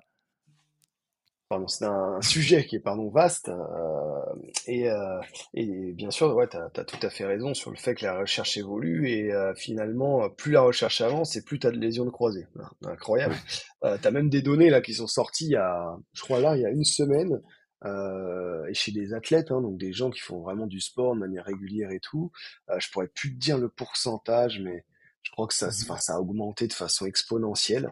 Euh, et pourtant, comme tu dis, euh, on multiplie les pistes euh, de euh, protocoles préventifs, machin, etc. Alors, les, les puristes diront qu'on ne prévient pas, mais on diminue le risque. Voilà, parce que le risque, il est toujours là. non, bah, c'est de la sémantique. Hein, après, bon, soyons précis sur les termes. Voilà, bien un mot là-dessus. Mais alors c'est vrai que alors tu vois moi par exemple euh, j'en parlais euh, je crois cette semaine je sais plus mais euh, je disais t'as aussi beaucoup maintenant d'études par exemple d'étudiants qui, qui se blessent au, collège et au lycée tu vois en faisant du hand en faisant du basket etc euh, alors après c'est vrai que on, on, va aussi de, de plus en plus alors je sais pas si c'est un lien ou pas mais on, on, est aussi dans une espèce de sédentarisation aussi tu vois de la, de la société euh, avec des sports aussi qui se démocratisent euh, de plus en plus tu vois par exemple le ski, euh, il y a quelques années, c'était quand même réservé à une certaine élite financière, on va pas se cacher. Euh, aujourd'hui, tout le monde, quasiment tout le monde, peut accéder, on va dire, au ski, qui, ne faut pas l'oublier, est un sport euh, et que souvent certains considèrent comme un loisir. Donc, bien évidemment, quand tu fais du ski, en plus le matériel s'est démocratisé, et t'as beaucoup de gens, moi, que je reçois, comme disent, ouais, c'était au ski, je dis, bah ouais, vous, vous skiez depuis longtemps, oh, non, non, c'était la première fois, ou c'était la deuxième fois, etc. Euh, donc tu vois, tu as, des sports qui se démocratisent, tu as des sports qui se féminisent aussi. Alors c'est pas du tout de sexisme de ma part, bien loin de là, euh, mais les femmes, malheureusement, c'est un fait avéré, ont plus de risques de lésions de croisée que les hommes. Donc c'est vrai que tu as beaucoup de, sports aujourd'hui, et, et, tant mieux, qui, qui, qui, se féminisent, qui marchent beaucoup, comme le, le football, tu vois, comme le rugby. Euh, aussi, tu as de plus en plus euh, ouais, de filles qui font du handball, etc., etc. Donc, bah, potentiellement aussi, tu vois, tu, tu as des catégories du coup qui, ont un, commencent à augmenter. Donc euh, euh, voilà. Alors ça, c'est on va dire par l'aspect démographique, tu vois, et socio-démographique. Et pareil, comme je disais, la sédentarisation, le surpoids, etc. Faut, faut penser quand quand un IMC quand même qui est, qui est important, le surpoids, c'est euh, tu multiplies par trois et demi ton risque de croiser. Donc tu vois, c'est ça va très vite. Hein. Euh, donc c'est quand même euh, énorme. Donc ça, on va dire, c'est pour l'aspect socio-démographique. Et puis, euh, j'en parlais dans un podcast là sur le sur le sport. Euh, le souci, c'est qu'aujourd'hui aussi, euh, quand tu regardes, en tout cas nous en France, euh, je sais pas ailleurs, mais t'as pas de culture de renforcement musculaire. tu, tu, euh, alors bien sûr, je suis d'accord. Hein, le, le, le, c'est pas que l'aspect musculaire qui va qui va régler le problème du croisé, j'en suis euh, fort conscient, mais à un moment donné, quand des fois tu demandes à un jeune de 13-14 ans de te faire un squat, mais il te, te, fait une figure artistique, il te fait pas un squat. Euh, tu vois, non mais il y a, ça aussi, c'est-à-dire que on, on, parlait, tu vois, de schéma moteur tout à l'heure, de, de, conscientisation des contractions, mais il y en a, les, les mouvements, ils les maîtrisent même pas. Donc comment tu veux ensuite euh, sur un alors c'est pour ça que moi je parle plutôt tu vois schéma moteur parce que les gens me disent oui mais oui la force non mais il y a pas que ça.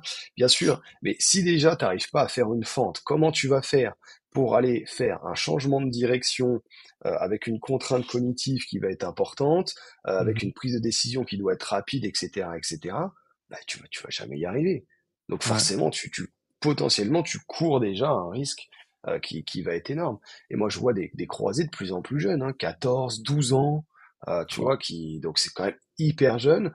Euh, on a beau dire que les jeunes c'est élastique et déformable, bah c'est jusqu'à un certain point quand même.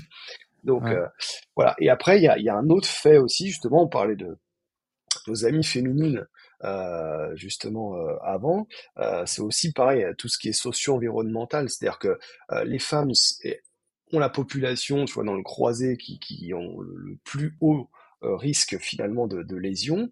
Euh, bien sûr, alors souvent on se réfugie, on dit ah bah oui oui le cycle menstruel, le cycle menstruel. Bon, il n'y a pas que ça euh, finalement, mais quand quand tu te rends compte, bah finalement il y a un super article justement de, de de Pearson, Cohen, etc. dans le BJSM là-dessus.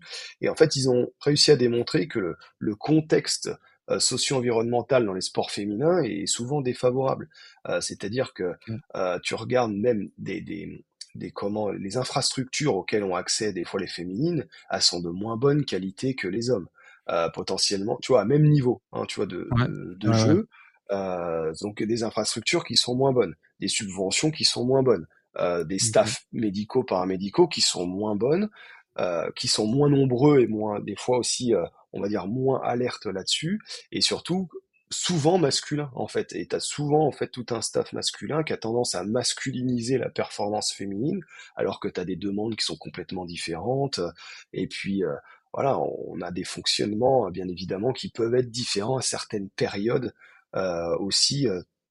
donc tout ça fait que potentiellement si c'est pour ça que tu vois, en tout cas chez athlète féminine, il peut y avoir des échecs. C'est pas juste parce que euh, on fait des protocoles, des machins, mais c'est parce que bah potentiellement aussi euh, il n'y a pas les mêmes infrastructures, il n'y a pas les mêmes dispositifs de soins, il n'y a pas les mêmes considérations. Donc euh, tout mmh ça peut jouer en fait à la, à la défa en, la défaveur. Quand tu fais de la, la, gestion des risques, par exemple, de manière classique, si on que, tu fais dans les entreprises, etc. Euh, on sait que 85% à peu près euh, des causes c'est l'institution, tu vois, c'est pas que l'individu. C'est pour ça que moi ça me fait toujours rire quand on dit ouais il a pas une bonne hygiène de vie machin etc potentiellement mais c'est pas toujours que la faute tu vois du, du joueur c'est potentiellement aussi l'institution qui n'établit pas l'environnement nécessaire pour avoir en fait euh, tu vois une pleine effervescence des potentialités des joueurs, etc. Donc c'est c'est pour ça que c'est multi multifactoriel, multifactoriel, multidisciplinaire. Euh, et puis euh, voilà, je sais pas, je, ça me semble compliqué, tu vois. Et ce qu'on disait, hein, la science avance. Aujourd'hui, tu sais, moi, je prends, je prends toujours le même exemple, mais parce que j'avais fait un congrès au CSM à San Diego qui était tu vois être présente quand même aux États-Unis, c'est un, un, autre level. Hein. C'est en tout cas au niveau universitaire, ils ont, ils ont plus accès à la recherche que nous. Après, est-ce qu'ils en tirent des, des choses plus intéressantes? Ça, je ne sais pas. Mais euh, voilà, tu avais ce, cet étudiant qui, qui avait mis un casque, tu vois, à, son patient, il faisait défiler des images en même temps, tu vois, que qui contractait son quadriceps, et te montrer qu'en fonction des images, telle aire allait s'allumer, machin, etc. Bah, tout le monde est en effervescence. Bien sûr, c'est beau, c'est magnifique et tout, mais en attendant, on a toujours euh, des croisés qui pètent par milliers. Euh, on a toujours, euh, on sait toujours pas comment on revient à la course. On sait toujours pas si les ischios ils sont inhibés, pas inhibés. Donc, en gros, tu vois, les, les, les, banalités, si on revient comme au début, tu vois, qui semblent simples, qui semblent sans importance, euh, bah, on les a pas forcément trop étudiés. Et c'est peut-être aujourd'hui ce qui nous fait défaut et qui nous manque, bah, peut-être pour justement, tu vois, fermer la boucle. Ouais. Ouais, c'est clair. Je pense qu'on s'intéresse actuellement à une partie du problème et que c'est comme tu dis si bien, c'est multifactoriel. Il y a facteurs intrinsèques, extrinsèques, tout ça. Et en fait, en évaluant, je sais pas moi, la force musculaire, au final, on cible un petit truc dans une petite case. Et en fait, il y a tout, tout le tout l'environnement, tout le, reste en fait qui joue. Et ouais, je je sais pas si on aura un jour la réponse ultime à tout ça, tellement c'est multifactoriel et, changeant. Je, mmh. et tellement c'est c'est propre à chacun en fait. Et du coup, à quel point est-ce que dans une étude, enfin dans des études, est-ce qu'on peut retranscrire ça et que ce soit, euh, on va dire, valide et que ça représente une population, etc. Euh, c'est vraiment un sujet, je pense, passionnant, mais on verra dans, on verra dans 10 ans. Euh, on refera le podcast dans 10 ans. Et on se dira, tiens, qu'est-ce qui a changé? Euh, Non, mais c'est trop bien. Franchement, c'est hyper intéressant ce que tu as dit par rapport à, à l'aspect, ben, voilà, le paradigme du sport qui change aussi par rapport aux athlètes féminines, etc. C'est vrai que c'est quelque chose mmh auquel je n'avais pas pensé. Et, et c'est vraiment intéressant. Et bon, voilà, pour, pour un petit peu conclure euh, aussi ce podcast parce que ça fait déjà euh, une heure, euh, plus d'une heure qu'on est ensemble, incroyable. Voilà, si, c'est un peu la question finale systématique qu'on aime bien poser aussi à, nos, à nos chers et tantes invités. ce serait si tu devais citer trois erreurs que tu as commises en début de carrière et que tu vois peut-être aussi commises bah, du coup, chez les, jeunes kinés fraîchement diplômés, bah, que ce soit au final sur l'aspect psychologique, donc de toi par rapport à toi en tant que kiné mmh jeune diplômé, ou dans ta pratique classique. Bah, voilà, qu'est-ce que ce serait Et voilà, je pense que ça va, ça intéressera pas mal de, personnes aussi de savoir ça. Ouais, sur les, alors sur les erreurs, j'en ai même fait en étant plus, plus aguerri, hein, mais non, mais ce qu'il faut, c'est, ce qu'on disait. Je pense que moi, en tout cas, en étant plus jeune, on avait moins accès aussi, tu vois, aux données scientifiques et peut-être moins sensibilisé aussi euh, à l'époque. Euh, mais ce qui semble important, c'est ce qu'on a dit, voilà, au départ, c'est euh, l'erreur, c'est bon, de se dire, bon, le début, c'est le début, donc mollo mollo et tranquille, voilà, on attend que ça se passe et quand ça ira bien, j'y vais. donc ça, c'est effectivement la première erreur, c'est-à-dire de de ne pas négliger cette, cette première, euh, première phase où justement peut-être c'est, c'est ça, comme on disait, c'est l'aspect qualitatif. Je contracte bien, je ressens bien ma contraction, etc., etc., qui fait, comme on a potentiellement hein, dit, tu vois, tout au long du podcast, mais dire, bah oui, quand je cours aussi, je peux bien ressentir ma jambe, quand je fais des changements de direction, pareil, etc. Donc je pense que voilà, la, la, première erreur que j'ai faite, c'est ça, c'est de se dire bon voilà, en étape, premier mois, c'est du passif, euh, machin, etc. Donc euh, c'est pas mmh grave, on verra. Euh, donc ça, ça. Euh, deuxième, bah, c'est comme tu, là, on venait de l'évoquer, c'est d'aller trop vite. Voilà, c'est de se dire, moi, ça m'est déjà arrivé, comme je t'ai dit, euh, et même avec des, des athlètes potentiellement de, de très haut niveau euh, que, que j'ai pu avoir, ou bah comme tu dis, il est bien, machin. Et le piège, des fois, c'est l'échéance, tu vois. L'échéance où le mec te dit, ah bah là, euh, j'ai les JO, tu vois. J'ai les JO en point de mire, machin, je veux y aller, je veux les faire et tout. Et toi, bah, tu te challenges, tu dis, ouais, pas de souci, t'inquiète, on va y aller. Bah non, comme je te disais, moi c'est là hein, vraiment où j'ai appris. Ça a été, alors ça n'a pas été un, un échec, euh, mais c'est là où je me suis dit, bah effectivement, en fait, tu, tu vas jamais plus vite. Tu vois, tu peux essayer finalement déjà respecter, on va dire, la, la, la, timeline, euh, tu vois, 6, 9 mois. Déjà, c'est bien, tu vois. Et tu te dis, bah, aller plus vite, c'est, comme tu dis, on, l'a évoqué juste avant, mais c'est prendre des risques. Et tu vois, mmh bah, nous, on a pris des risques parce qu'à un moment donné, bah ouais, ça allait bien, on était content, puis tu as la petite douleur sur le tendon d'Achille. Puis tu commences à avoir la petite douleur sur la patte doigt de l'autre côté et puis ci, et puis ça, puis au final, d'un croisé, tu as une tendinopathie d'Achille d'un côté, tu as la patte doigt de ton genou qui commence à s'inflammer parce que tu as fait un peu trop d'ischio, euh, tu vois, peut-être qu'il fallait pas. Donc ça, c'est voilà, c'est une erreur, même si les gens vont bien, euh, je pense que c'est important, bah, comme on disait, c'est de leur faire prendre conscience euh, qu'effectivement, il y, a, un protocole, et ça, il n'y a qu'au début, en pré-op ou au début quand on les reçoit, de bien leur expliquer comment ça se passe, de bien leur expliquer quelles sont, on va dire, les, les, grandes phases justement de, cette euh, rééducation. Euh, et je pense que ça ça, peut les aider. Et même nous, en étant kiné, des fois, bah, c'est aussi à nous de se freiner hein, et de se dire ah non, bah là, ouais, non, j'y vais pas, j'ai eu ceci, cela, etc. Euh, voilà. Comme aujourd'hui, on est dans un nouveau paradigme, tu vois, de, de progression. On n'est plus forcément, tu vois, sur du stable vers l'instable, les yeux ouverts, les yeux fermés, etc. Euh, justement, tu vois, tu as Ali Gockler, Dustin Grooms qui nous disent, voilà, c'est du moteur, c'est du sensitif, du cognitif. Et je pense que même si tu es en avance sur, sur ton moteur, parce que le mec, il, il tend bien, il semble avoir une force qui est bien, comme tu dis, il plie bien, bah voilà, stimule-le en sensitif, stimule-le en cognitif, voilà, prépare-le justement pour les autres phases, etc. Euh, parce que mmh Faire un leg extension, tu vois, c'est bien. Hein. Ça, il n'y a pas de problème, avec une belle qualité de mouvement, la charge qu'il faut. Mais fais-lui faire un leg extension, tu vois, quand il va commencer à faire un jeu euh, d'application où il va falloir réfléchir et tout. Et là, tu vas voir s'il garde le même rythme, s'il arrive à garder la même qualité de mouvement, etc. Et tu vois, à même performance, tu peux faire évoluer finalement ton, ton patient. Mmh Donc ça, euh, deuxième erreur. Et troisième erreur, c'est de ne pas évaluer, comme je disais, c'est pour ça aussi euh, que, j'en parlais, mais d'évaluer assez souvent en fait le, le patient.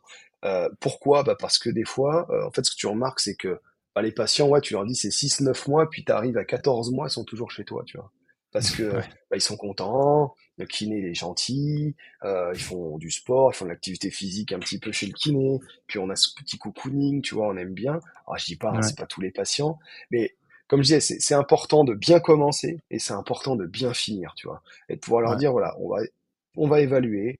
Voilà, ah, je vous le dis, on va évaluer à six semaines, à trois mois, euh, voilà, quatre mois et demi, à six mois, euh, et potentiellement, tu vois, à neuf mois.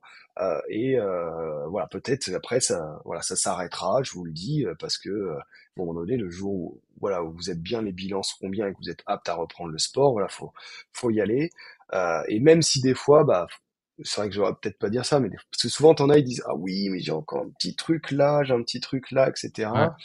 Bah voilà, des fois c'est un peu aussi bah, faites votre vie, hein, c'est un peu comme tes gamins quand ils quittent un peu le domicile, tu dis allez hop, vas-y, tu verras bien, fais ton expérience, et si ça va pas, on est toujours là, tu peux revenir, et puis on, discutera. Mais tu vois, c'est un peu cette, image-là. Et des fois, bah, quand t'évalues pas assez, c'est pareil, c'est aussi le risque de dire, ah ouais, alors attends, là, on en est où euh, Ah ouais, merde, euh, ah ouais, trois mois, merde, on aurait dû faire les sauts, il va voir le chirurgien, il a pas sauté, il a pas fait ci, oh là là, je vais passer, tu vois, pour euh, un mauvais kiné, donc je vais lui faire faire ça, etc. Et voilà, des fois, c'est juste tu te mets un petit rappel sur le téléphone en disant voilà, hop, euh, faut que je l'évalue, faut que je fasse ci, faut que je fasse ça. Et là, tu te rends bien compte des capacités. Et je pense que ça peut que aider le patient et surtout ça peut aussi aider le kiné, tu vois, à dire bah mmh là je peux passer à autre chose, pas ça, là il maîtrise pas, là il maîtrise pas, etc. Donc voilà, ça c'est les, je pense les, les grandes erreurs en tout cas moi que que, que j'ai pu faire, euh, parce que des fois t'as pas le temps, des fois t'as la tête dans le guidon, des fois t'as pas envie aussi, hein, c'est ça ça peut mmh arriver. On a tous nos petits nos petits soucis, mais euh, voilà de pas forcément bien prendre en compte la première partie parce que aussi à, à défaut on a souvent dit que c'était voilà, du passif, on était, on réveillait tranquille, un peu de mobilité. Alors qu'au contraire, mmh aujourd'hui, on sait qu'il faut, voilà, y aller, mais plus qualitativement. Le fait justement de, des fois d'aller trop vite parce qu'il y a une échéance, parce qu'on a un sportif, parce qu'on a quelqu'un qui récupère très bien et que on se dit tiens, pourquoi pas? Mais des fois le pourquoi pas, c'est déjà trop. Euh, et le fait de pas forcément évaluer correctement ou régulièrement ses patients, qui font aussi des fois les patients, bah ils tombent un petit peu dans dans une routine, ils se lassent et puis ça fait aussi des fois des abandons hein, de, de, de, rééducation et puis euh, potentiellement des, des futurs euh, récidivistes. Ouais, ouais, non, bah, ok, trop bien. Bah, ouais, merci pour ce partage, c'est vraiment cool et je, je partage un peu ces, erreurs-là aussi. Euh, bon, voilà, moi, j'ai moins d'expérience que toi, en tout cas au niveau des, croisés. Et, euh, et, même, je pense que de toute façon, tu bosses depuis en plus, plus, longtemps, plus longtemps que moi. Euh, mais c'est hyper intéressant parce que, ouais, franchement, je te rejoins à 100%, surtout sur le fait d'aller trop vite. Moi, j'étais quelque. Enfin, et encore, comme tu dis, et ça, c'est vrai que je, je devrais le préciser, on fait encore tous des erreurs et on en fera tous encore dans l'avenir. Donc quand je dis les erreurs du début, ça sous-entend pas que on n'en fera plus, mais on va dire les voilà, c'est les gros points à soulever. Mais évidemment que malheureusement, je pense que je ferai encore personnellement des erreurs jusqu'au bout ah de, ma carrière, mmh. en espérant qu'elles soient de moins en moins présentes. Mais mais voilà, je pense que c'est pas possible d'être irréprochable. On, on, reste humain aussi quoi. ok, trop bien. Ben écoute, je vais pas te retenir plus longtemps parce que des, tu nous as déjà consacré pas mal de temps et ça faisait vraiment plaisir bah, de, voilà, de parler un petit peu de tout ça avec toi. C'est vraiment passionnant.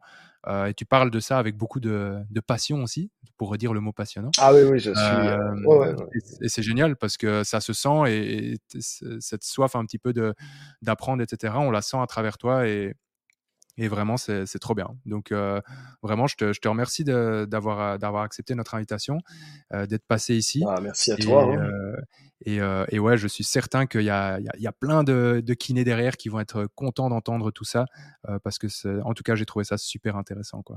Bah, euh, merci, merci Augustin, et puis merci à, toute l'équipe de Full Physio, en tout cas pour cette invitation. Ça, je prends beaucoup de plaisir, en tout cas, à parler de, de ce sujet-là, donc avec grand plaisir. Merci. Trop bien. Bah, écoute, on refera un podcast dans 10 ans pour parler de la prévention des blessures. Eh et, bah, pas on verra où on en est. Ça va? Ok, trop bien. Euh, eh bien, écoute, euh, je te souhaite euh, une belle soirée parce que là, il est déjà un petit peu plus tard. Et, et puis, bah, je te dis à la prochaine. À bientôt. Merci. Belle soirée à toi aussi. Ciao. Salut, salut. Ah, et on aimerait bien te remercier d'ailleurs, toi qui, qui ce podcast ou qui, qui est en train de, de l'écouter, parce qu'en fait, c'est grâce à toi que ce podcast, il prend vie, qu'il se popularise et qu'il se fait connaître. Et euh, c'est grâce à notamment le fait que tu mettes des étoiles sur Spotify, des likes sur YouTube, etc. Donc, s'il te plaît, on sait que c'est euh, le truc un petit peu bateau, mais ce serait vraiment super si tu pouvais nous soutenir, ben, euh, pour le redire encore une fois, en nous mettant 5 étoiles sur Spotify, un like sur YouTube, euh, en t'abonnant à la chaîne, en partageant le contenu, tout ce que tu veux, mais tout ce qui va permettre en fait de pouvoir faire connaître le podcast aux gens qui t'entourent. Ce serait vraiment super. Et ben voilà, on te remercie simplement de ta confiance, de ton écoute, et on te dit à très très vite dans tes oreilles. Ciao